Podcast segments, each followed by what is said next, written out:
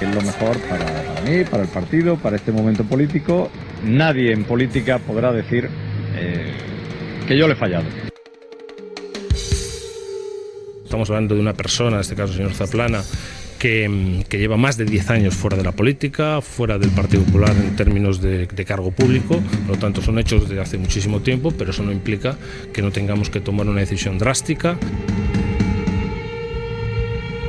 Hoy han detenido a otro político de esos que aman profundamente a España, Zaplana, presidente de la Generalitat Valenciana y ministro de Trabajo de todos los españoles con Aznar, otro español. Ha entrado en la cárcel por blanqueo, cohecho, prevaricación y malversación de dinero de todos los españoles. Los dos, Aznar y Zaplana, están hoy en la órbita de Ciudadanos y están logrando que sus redes clientelares en Alicante, en Valencia, en Vigo o en Jaén se pasen en bloque al Partido Popular perdón, del Partido Popular a Ciudadanos, claro. Por eso Ciudadanos sostiene al PP en la Comunidad de Madrid. Sabe que sus cuadros van a ser los tránsfugas del PP. Hoy también han imputado al número 2 de Montoro por prevaricación y malversación. Hay casi mil cargos del PP en las puertas del presidio. Hemos estado casi 10 días hablando de un chalet que va a ser propiedad de los bancos durante 30 años, que no se ha pagado con dinero negro, que no se ha beneficiado como guindos de información privilegiada, ni lo, ni lo han comprado los que le han regalado a los bancos, de momento 60.000 millones de euros. Hay gente honesta que ha comprado el marco construido por Inda y se ha enfadado con Iglesias. Tanto como si lo hubieran robado o hubiera aparecido un cuaderno donde pusiera P. Iglesias. Y eso, eso no es justo. Imaginemos que hubiera una contradicción, que yo creo que no la hay, en la compra de ese chalet. No incoherencia, ¿eh? porque Iglesias va a seguir estando al lado de las mayorías, viva donde viva. Irene Montero estuvo hace un par de días con las viudas de la mina de la Camocha en Gijón, a las que quieren desahuciar, y con ellas no ha estado ni Sánchez ni Rivera. Imaginemos, te digo, que confuso por los ataques personales diarios y con miedo por el futuro de sus hijos, han cometido la contradicción de buscar un sitio donde al menos unas horas al día pudieran estar protegidos por un seto. Esa contradicción es comparable a la de Sánchez o Rivera jurando en las elecciones que no iban a votar a Rajoy y luego votándole. Está a la altura de los que prometieron trabajar para los españoles y reformaron el artículo 135 de la Constitución para recortar becas, profesores, cuidados y médicos. Estaría a la altura de los que prometieron el oro y el moro a los pensionistas y hoy les están, les están insultando. Prosperar está bien y lo peor de ese chalet, ¿sabéis qué es? Que es muy aparente, porque con ese dinero en Madrid tendrían 100 metros. 100 metros cuadrados, no tendrían más. Es duro hacer política en Podemos. Te castigan todo el rato. Pero va a ser así. ¿Sabéis por qué? Porque quedan apenas tres miembros del gobierno de Aznar que no estén en la cárcel imputados que no hayan cobrado sobresueldos. Y todavía quedan los gobiernos de Rajoy y los de las comunidades autónomas y los ayuntamientos donde ha gobernado el PP. Vamos a necesitar muchas cárceles. Esos futuros presos saben que viviendo en Vallecas o en Galapagar, Iglesias va a apoyar que los juzguen y que los encarcelen si los jueces así lo entienden. Y eso, el poder que tumbó a la Segunda República, el que intentó frenar la transición, el que insultó a cualquier persona con voluntad, con voluntad de cambio, no se fuera del PSOE, del PC, eh, de IU, cuando querían cambiar las cosas. Esa gente no quiere que exista Podemos. Claro que nos equivocamos, pero los que han traicionado en la historia de España han sido siempre otros, los de la derecha. Ahora nos jugamos que Iglesias y Montero sigan dirigiendo Podemos o que gane Inda, Aznar, Zaplana, González y Fuentes, Granados o Rivera. Es verdad que la vida está llena de matices y Podemos tiene que sacar enseñanzas de todo lo que le ha pasado. Porque aquí lo que no ha funcionado ha sido el partido. Era el partido, era Podemos, quien se tenía que haber ocupado de la seguridad de sus líderes. Y era el que tenía que haber pensado qué hacer y buscar una solución cuando la ecografía de tu hijo sale en el OK Diario porque Inda es un sinvergüenza que ha pagado 15.000 euros por ella. Es el partido el que no ha estado a la altura. Y es de eso hay que sacar lectura y mejorar las cosas. Creo que con esto que ha ocurrido, Podemos ha entrado en otra fase. Hoy, los de siempre han cavado una trinchera y las trincheras solo tienen dos lados. A mí, que soy una persona de matices, me molesta que haya solamente dos lados, pero es así. La convocatoria a los escritos de Podemos es un reconocimiento de que Iglesias seguramente podía haber hecho mejor las cosas. Pero ningún político en España tiene la grandeza de poner su suerte en manos de las bases. No dejéis, desobedientes, que nadie os dicte el futuro de este país. Bienvenidas a la frontera.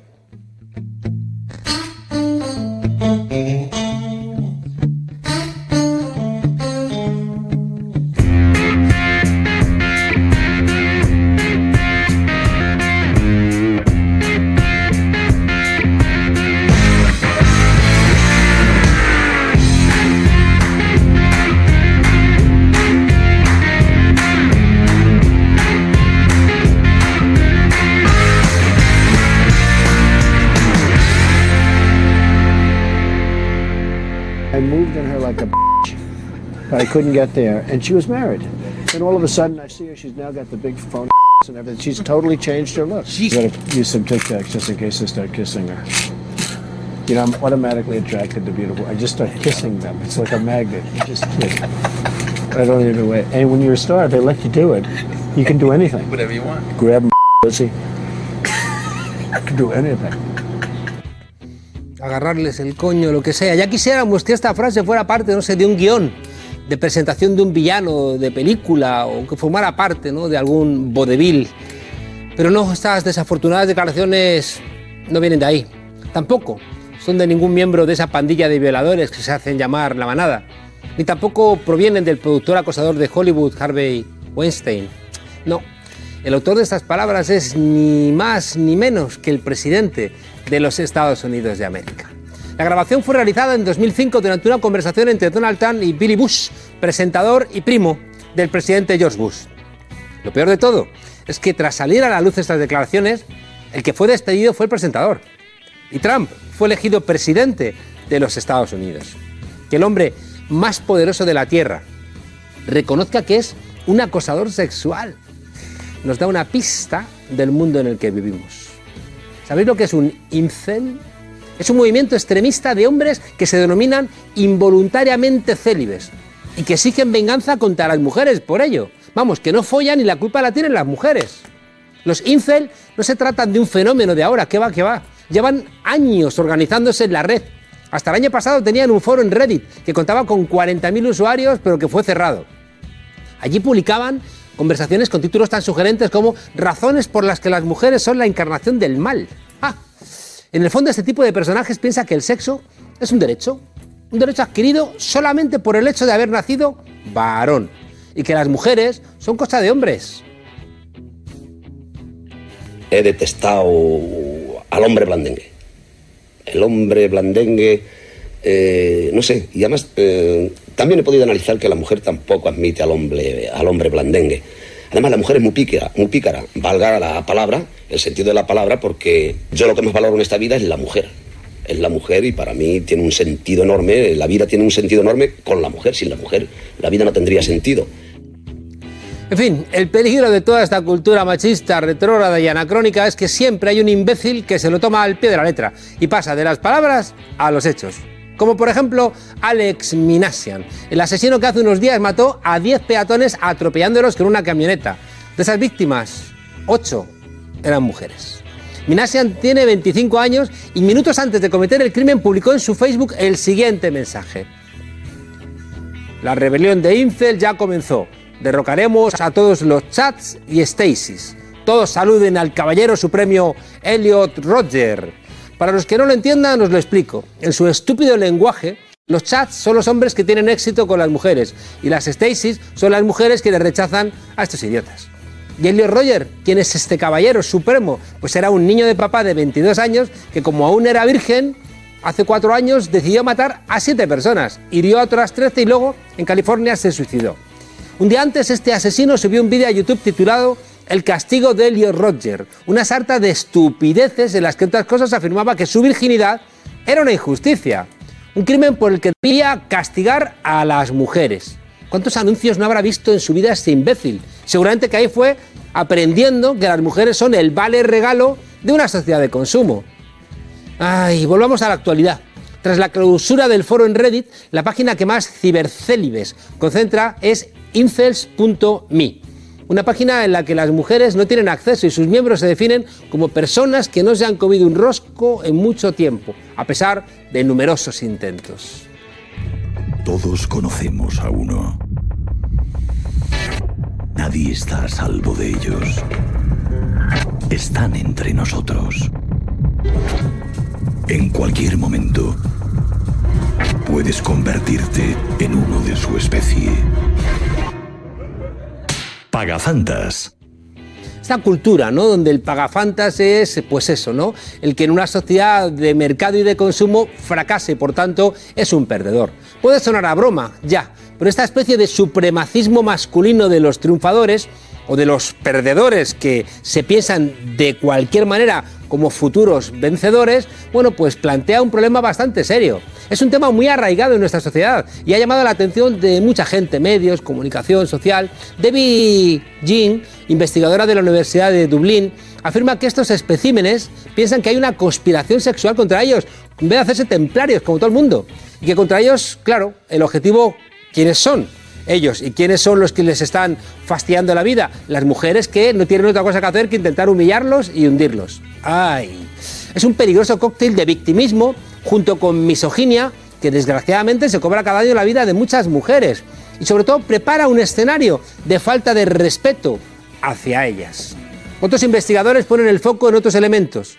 Defienden que hay una relación causa-efecto entre el consumo de pornografía y las agresiones sexuales o las violaciones. Claro, atentos, ¿no? Porque aseguran que el contenido de las páginas pornográficas son cada vez más violentos. Y lo que es peor, es un producto visto mayoritariamente por adolescentes a partir de 12 años que aprenden a tener sexo a partir de esas películas pornográficas. Menos mal que no aprendimos en páginas porno a usar los cubiertos. Y tampoco es muy sensato que aprendamos a tener sexo ahí. Gente, que es mentira.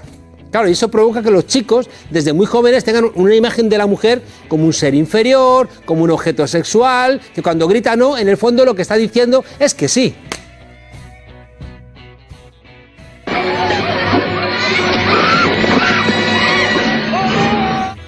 En fin, desgraciadamente los cromañones no se extinguieron, siguen en nuestra sociedad actual.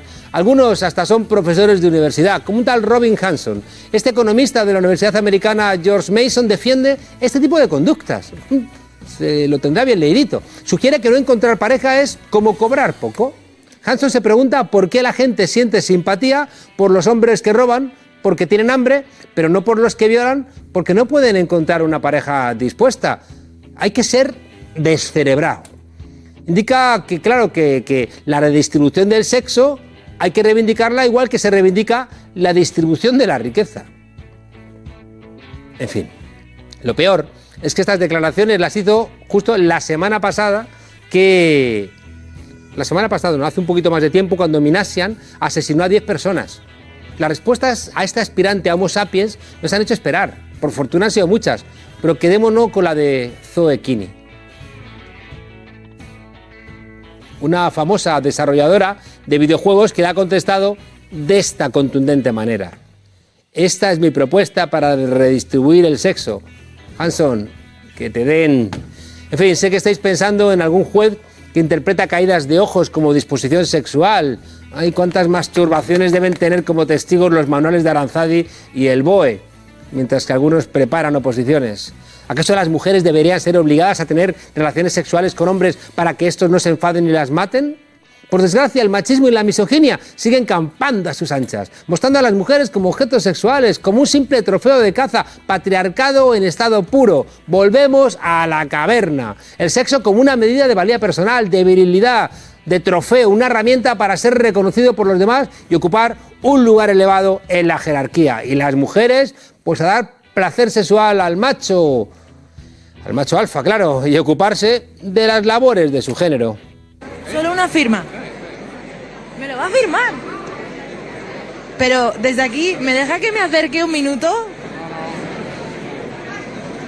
¿Se inspiró usted en el señor Pastana cuando dijo el Movimiento de Liberación Nacional Vasco en su época? ¿Esto qué ha hecho de meterme el boli en el escote y yo no sé cómo tomármelo? presidente del gobierno de España.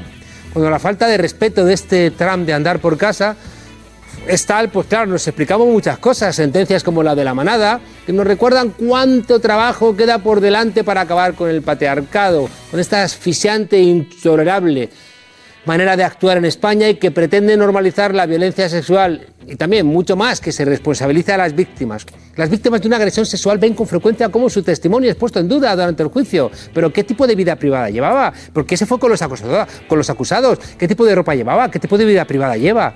En vez de minimizar los efectos traumáticos que ha sufrido la denunciante, el sistema judicial resulta que las potencia y la víctima se convierte en acusada. ¿Por qué cuando hablamos de relaciones sexuales seguimos hablando de consentimiento y no de mutuo acuerdo? ¿Por qué no afrontamos el problema y enseñamos a no violar? El machismo no puede seguir gozando de impunidad, sobre todo en un país en el que hay más asesinadas por violencia de género en dos décadas que por la banda terrorista ETA en 50 años. No se puede poner en todo sexo para vender más. Igual que no se puede poner azúcar a todos los alimentos para generar adicción. Afortunadamente, los vientos soplan en dirección contraria. El 8 de marzo has cristalizado uno de los fenómenos políticos más importantes de los últimos tiempos. El movimiento feminista está rompiendo las cadenas del silencio impuesto por ese patriarcado. Millones de mujeres han dicho en todo el mundo que hasta aquí hemos llegado, que se acabó el silencio, que se acabó la sumisión, que se acabó la impunidad, que no son objetos sexuales, que no son úteros con piernas. Porque cuando a las mujeres se las trata como una mercancía o como un objeto, al final algunos, como anticipa el cuento de la criada, vuelven a creer que los hijos son una decisión de los hombres. Menos mal que las mujeres sois el 50% de la población. No os fragmentéis. Ganad para vuestra causa algunos de los hombres. Ay, y sed optimistas, porque quizá, quizá, quizá en el siglo XXI logremos ese sueño de la igualdad. Nos queremos vivas, nos queremos libres, feministas, combativas y rebeldes. ¡Huelga feminista! ¡Huelga! ¡Huelga! ¡Huelga feminista! ¡Huelga! ¡Huelga! ¡Huelga feminista! ¡Huelga! ¡Huelga! Sale Antonio Hernando en estos momentos. Hernando, buenas tardes. Señor Hernando, buenas tardes. Antonio, frena. Frena, frena, Antonio. Antonio.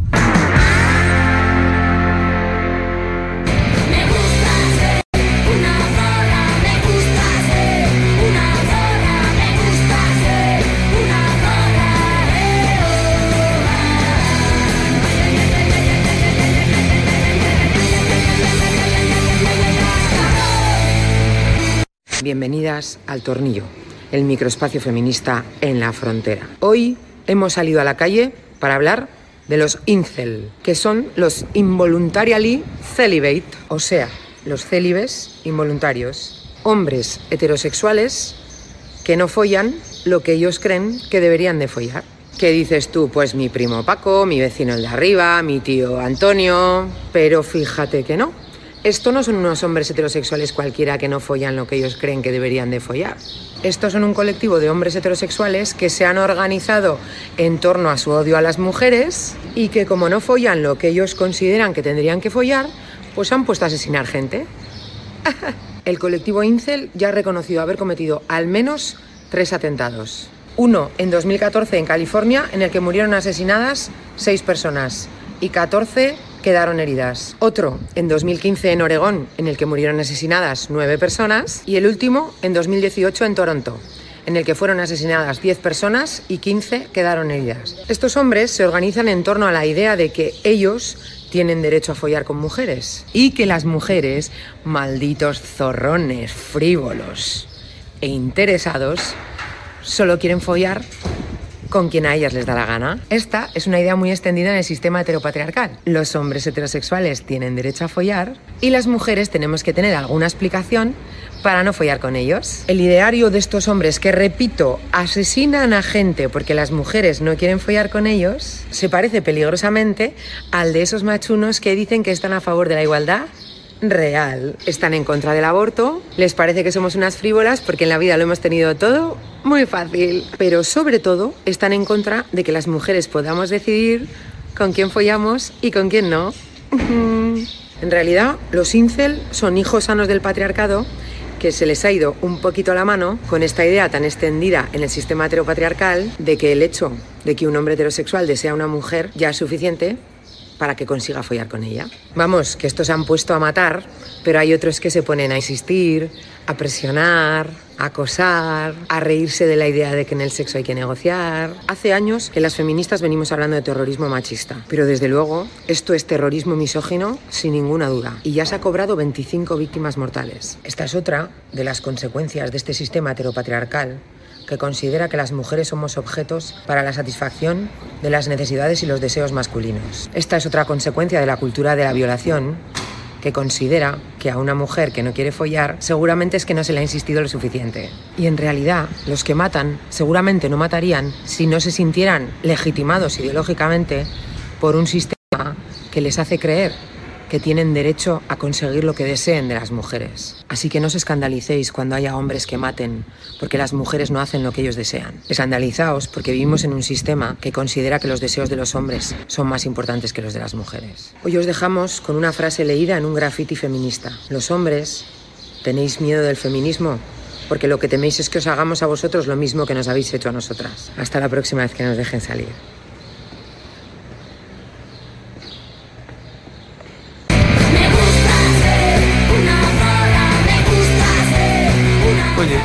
Portugal y es como si estuviera en mi casa, porque nadie me tiene tres horas en la frontera jorobándome.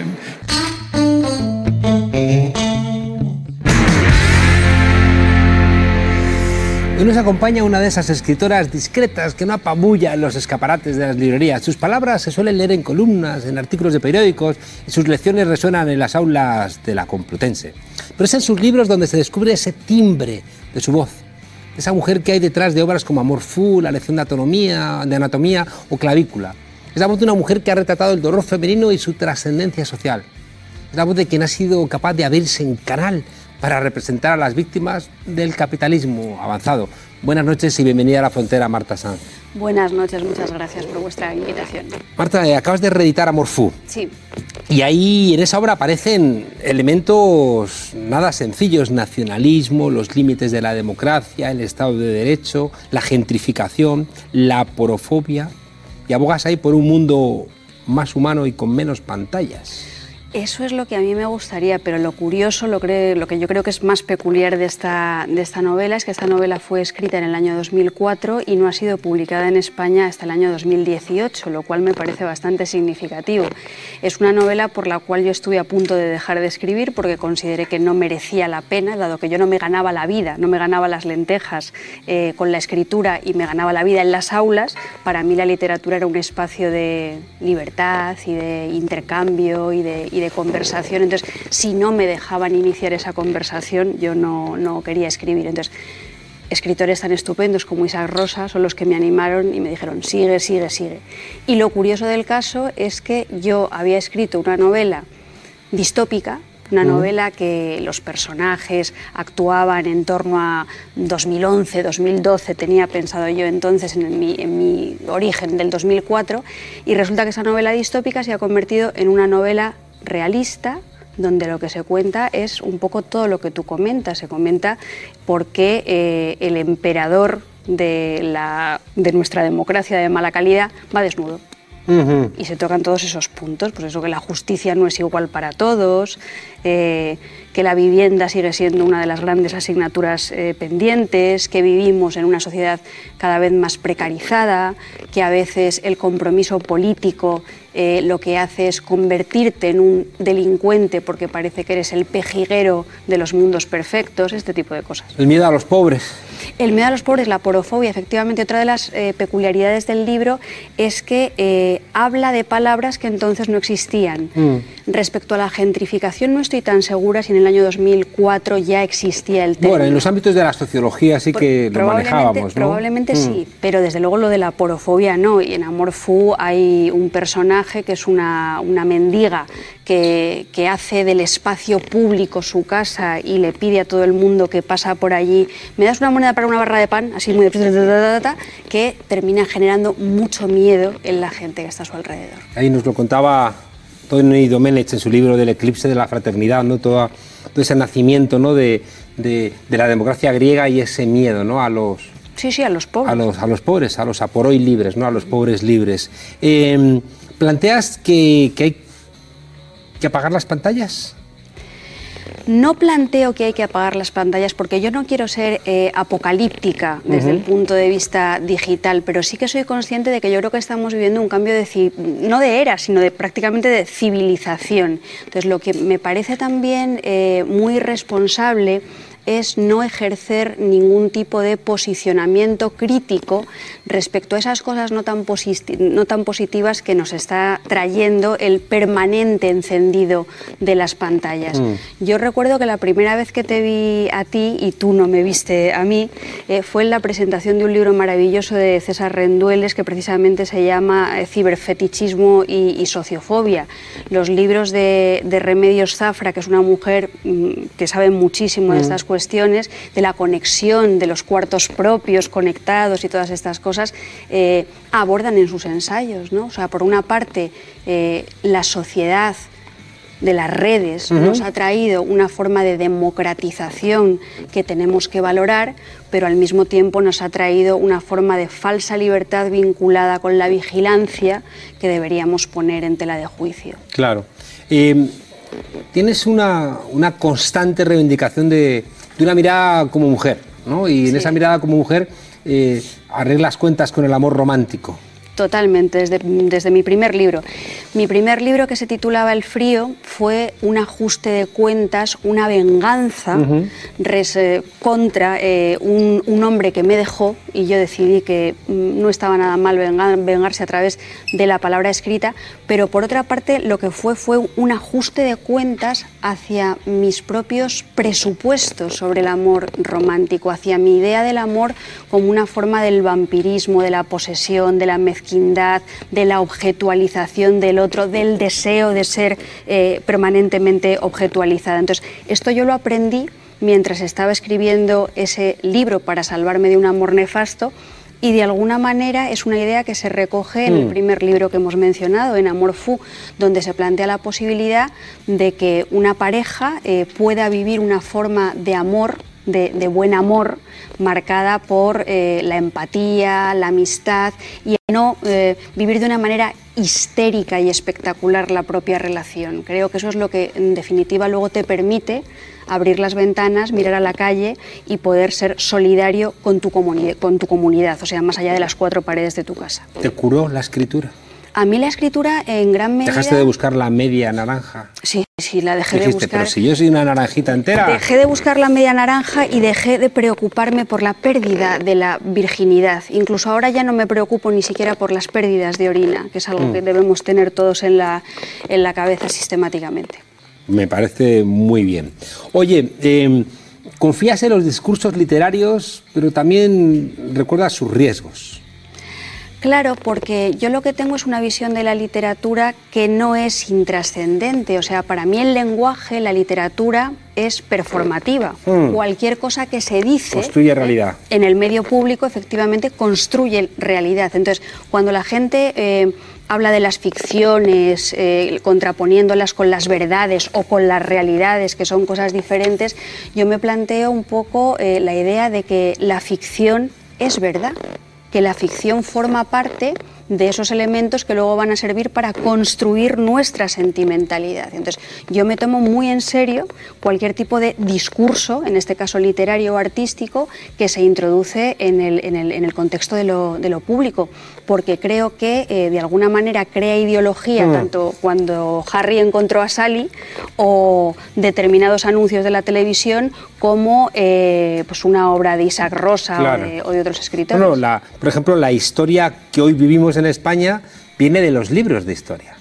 Claro, es Y un los relato. libros de historia de Menéndez Pelayo, de Menéndez Pidal, de Altamira, eh, de la eh, versión de Ortega, de Américo Castro, con esa idea esencialista de España, Claro. pues la tenemos eh, metida en los tuétanos. Y Rivera no hubiera hecho el otro día, ¿no? Ese acto neofalangista, ¿no? Eh, de no ser por los libros de historia.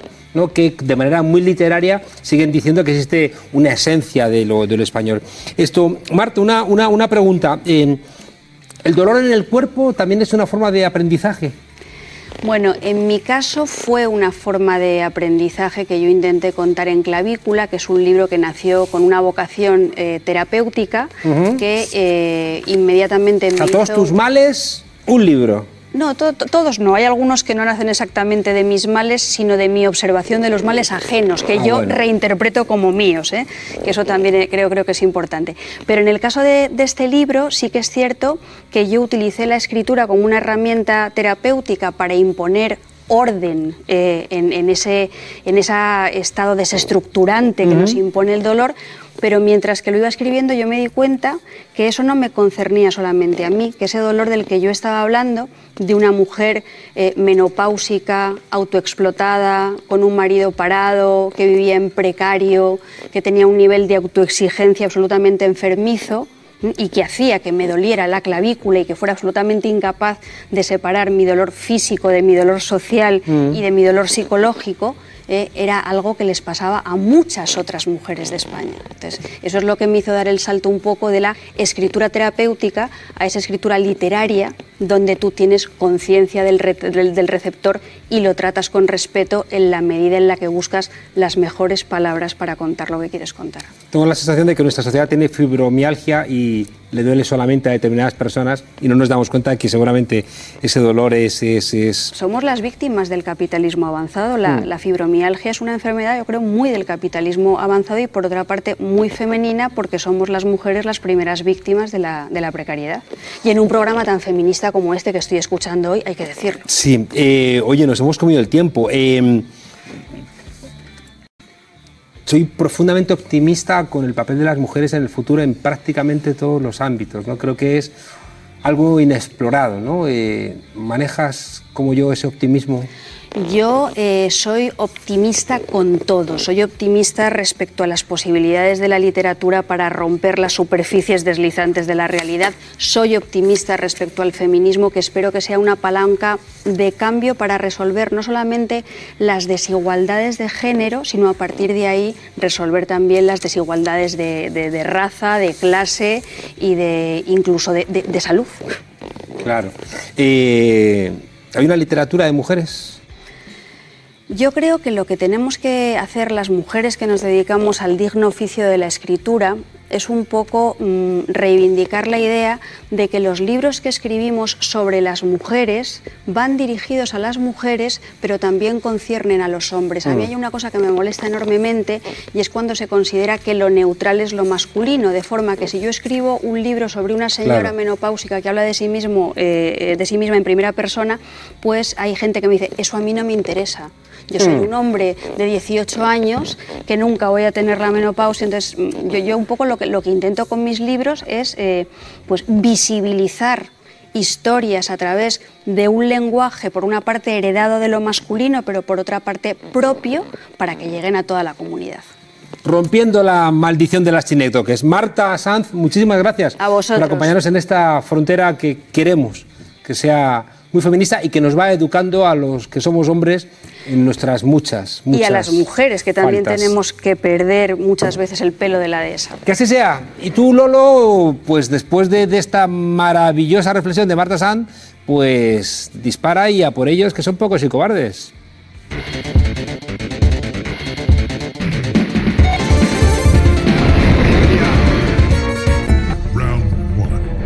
Es asesor de Hugo Chávez. Tenías el despacho al lado de. Miraflores. No, a lo que o sea, yo que eso es un cargo cuando salieron público. millones de personas de la pobreza de Venezuela. Millones en aquel momento. el problema es que siempre quieres bajar las cosas al lodo no, para enlodarlas. No. no. sé por qué te encuentras tan a gusto siempre. Hay alumnos de, la, de, políticas en, en antipolítica. Somosaguas que se avergüenza de decir que han estudiado con vosotros. Único sitio- es el único sitio donde caso- un departamento de en ciencias caso- políticas ha generado un partido con 5 en- millones de votos. Ese asesor de. Chávez. Hombre, eso es un cargo político. Ya salió Venezuela.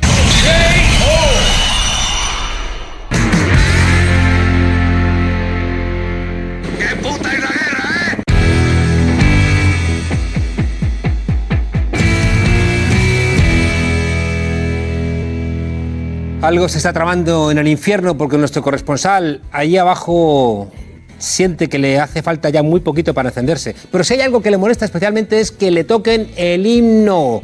Y el pasado fin de semana le volvieron a tocar Play It Again el himno muchas veces. Máximo Pradera. Hola. ¿Y qué acordes te han tocado que tanto te han enfurecido? Bueno, ha sido una reincidencia, ¿no? Porque ya nos había obsequiado con él el pasado 17 de febrero Marta Sánchez y esta vez ya ha puesto su arte castrense al servicio de, de Ciudadanos. Bueno, pero la performance ha sido así con sus lagrimillas, ha estado así como más, más trabajado Y, y a capela, sí, a capela. y currado. Yo, mira, fíjate, eh, se, le, se le da mucha caña a Marta Sánchez, ¿no? Con la letra, porque, bueno, decían que era infantil. La verdad es que ah, la letra de Marta Sánchez casi ha hecho buena a Franco Franco, que tiene el culo blanco. Pero eh, hay algo que nadie, ni siquiera Sergio Dalma, su colega, su compañero de profesión, que la puso pingando después de la primera vez que nos hocicó con el himno, le dijo que cómo se metía en eso, que, que Pues ni siquiera Sergio Dalma se ha atrevido a criticar a, a Marta Sánchez, quizá porque es hija de bajo operístico y apadrinada por Alfredo Kraus, eh, y porque es una de, siempre se dice, nuestras cantantes más internacionales, se ha atrevido a criticarla como cantante, su forma de cantar, que a mí me parece, en el caso del himno, especialmente espeluznante, ¿no? Y mm, te digo por qué me parece absolutamente inadecuada. Sí, porque, porque ya, ya te tocó tu ración de furia, ¿no? Cuando lo estrenó en el Teatro de la Zarzuela.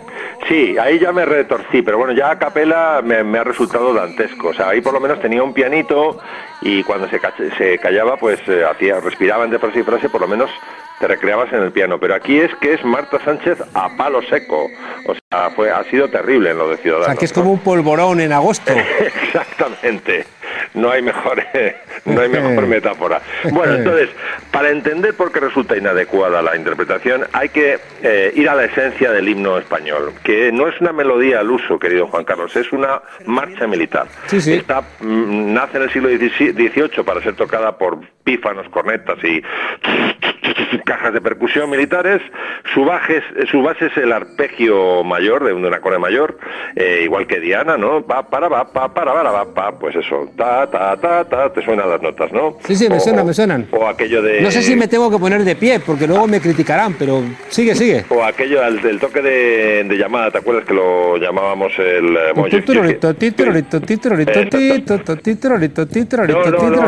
Eso, ese no sé cuál es. Yo, yo decía el de llamada que lo llamaban, eh, lo llamábamos ya viene el pájaro. Ta ta ta ta ta ta ta ta ta ta ta ta. Ya viene, ya viene, ya viene, ya el pájaro que era el coronel del regimiento. Bueno, pues no quiere decir que ese tipo de melodías no se pueden usar en música, e incluso en música muy distinguida. Por ejemplo, Mozart la usa el arpegio mayor en las bodas de Fígaro, cuando Ujú. Fígaro le, le toma el pelo a Querubino porque el conde lo manda a la mili, le dice vas a dejar ya de mariposear, eh, del lebele turbando el riposo, esto se ha acabado, y entonces construye la melodía de del lebele turbando el riposo, eso es un, arque- un arpegio mayor como el del himno español, pero lo hace con fines paródicos, o sea, no lo hace para Ya. crear una melodía bella, ¿no? Oye, Max, ¿esto va a tener recorrido? Nosotros eh, lo que lo que tenemos que aguantar es una melodía militar que representará como mucho a 150.000 personas, que son el número de militares que hay en España. O- y bueno, y la gente que le gusta el mundo castrense, como Marta Sánchez, que, que ya eh. Bueno, y a Rivera y a Francés Carreras. Pero yo creo que a Marta Sánchez le pone especialmente, porque aquello de la fragata Numancia fue una, un- vamos, una cosa que, que dio la vuelta a España. ¿te Volvió acuerdas? viva, mientras que en Numancia perecieron todos. en el año en el año 90 bueno pues entonces si ya estás cantando una cosa que debe ser instrumental porque es un toque de corneta eh, si ya empiezas a enfatizar la dicción, a escupir las T's, como hace ella, ¿no? Cuando dice, como tu hija, que yo creo que el primer, la primera T ya del salivazo le llegó a Albert Rivera en primera fila. Si empiezas a convertir las bilabiales en Fs, como en llevar ese honor, si además empiezas a hacer glissandi de abuela del barrio de Salamanca en misa, cuando cantaban el no podemos caminar, que es lo que hace Marta Sánchez en la interpretación, dice, tu hija, son frases muy, muy, muy unos muy arrastrados, ¿no? Si además las ornamentaciones, los, melismas que hace pequeñísimos y apoyaturas son absolutamente previsibles, que sabes desde dos compases antes, bostezando, ya lo dices, va a caer en la nota tal y lo va a hacer de esta forma, ¿no? Eh, eh, un corazón aquí, hoy qué melisma has hecho, hija mía, pareces Cristina Aguilera.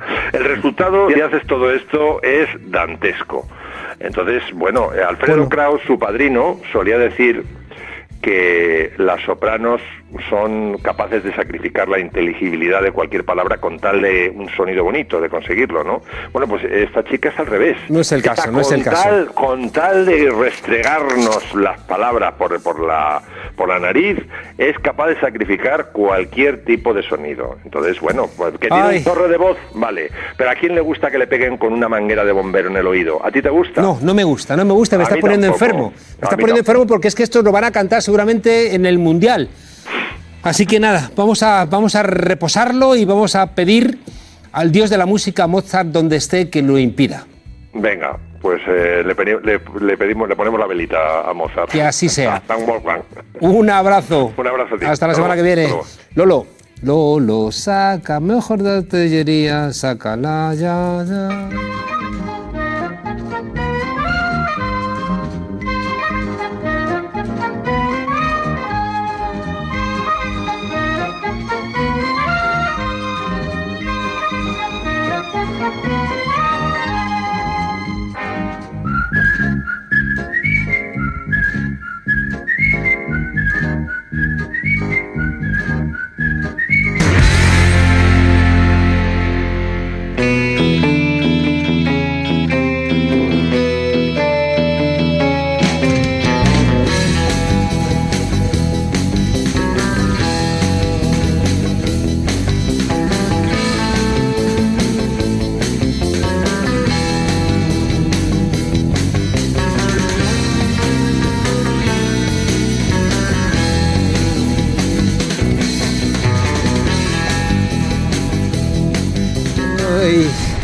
Ay, qué grandes sonrisas ha dado el arte. Ahí está el misterio de la sonrisa de la Mona Lisa, de Leonardo da Vinci, la sonrisa etrusca, con ese arte de José Luis San Pedro, el gato de George Sire se llamaba, aquel de Lewis Carroll. En fin, pero ¿quién es capaz de retratar la hierática expresión del único nubense que no es capaz de hacer una mueca?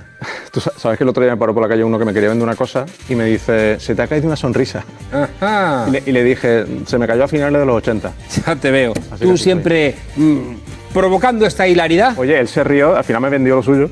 Ah, claro. Le funcionó. Porque no se va a poner, en fin. Eh, mm, a ver, ¿Qué quieres? Ya que te Yo dispare- quiero al, al- Pues mira, te traigo al turrón. un vídeo que es cortito al pie, pregunta sencillita, pero que no te puedes escaquear. A ver, voy a intentarlo. Voy a intentarlo. Lo grabé haciendo footing, porque yo grabo en cualquier momento. Vamos a Yo estoy intentarlo. entregadísimo a este programa. Si sufrieras un naufragio, tuvieras que compartir una isla desierta con alguien, ¿con quién preferirías? ¿Con Albert Rivera? ¿Con Rafael Hernández? ¿O con Pablo Casado? Pero mójate, ¿eh? Mójate.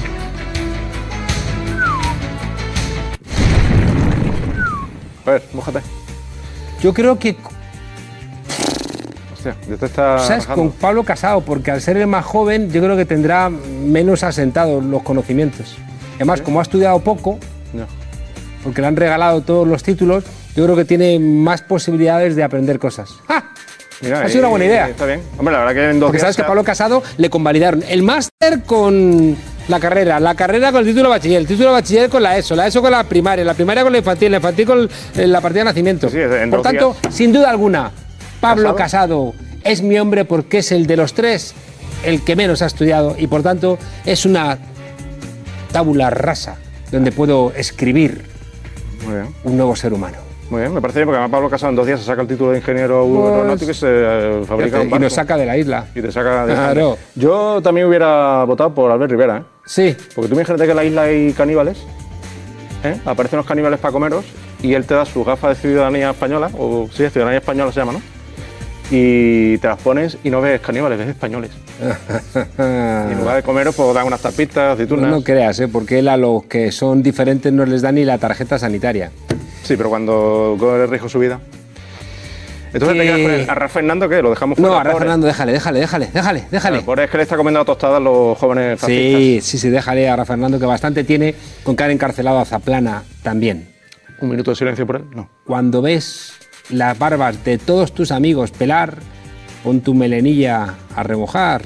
Tú lo has dicho. ¿Qué más traes? Pues hoy por fin te traigo a Teresa. Hombre, menos, por fin, Teresa. Tú sabes que, bueno, eh, normalmente Teresa te suele hablar de cosas así como políticas. Teresa y es que está muy leidita, ¿eh? Sí, sí, y además está muy preocupada con su futuro más próximo. Ajá. Por eso te pregunta esto. A ver. Hola, monedero. ¿Y ese tipín que tienes? Que te conservas con los años que tienes, fenomenal, ¿eh? ¿Qué haces este domingo? Tú me dices dónde yo voy y vamos, y allí estoy. Pues yo tengo la sensación de que me está echando los perros, como dicen en el Caribe. Hombre, yo creo que esto es clarísimo. Me está tirando los tiestos. Yo creo que ahí hay tema. O los trastos, ¿cómo se dice? Los trastos. Los trastos. Ya ha cambiado ya. ya no hay tiestos. ¿no? Que donde tú quieras, Teresa. O sea, donde esté contigo es un parque y una primavera. Así que, Teresa, no sé, sílvame, que ahí estaré. Y mientras tanto, desobedientes,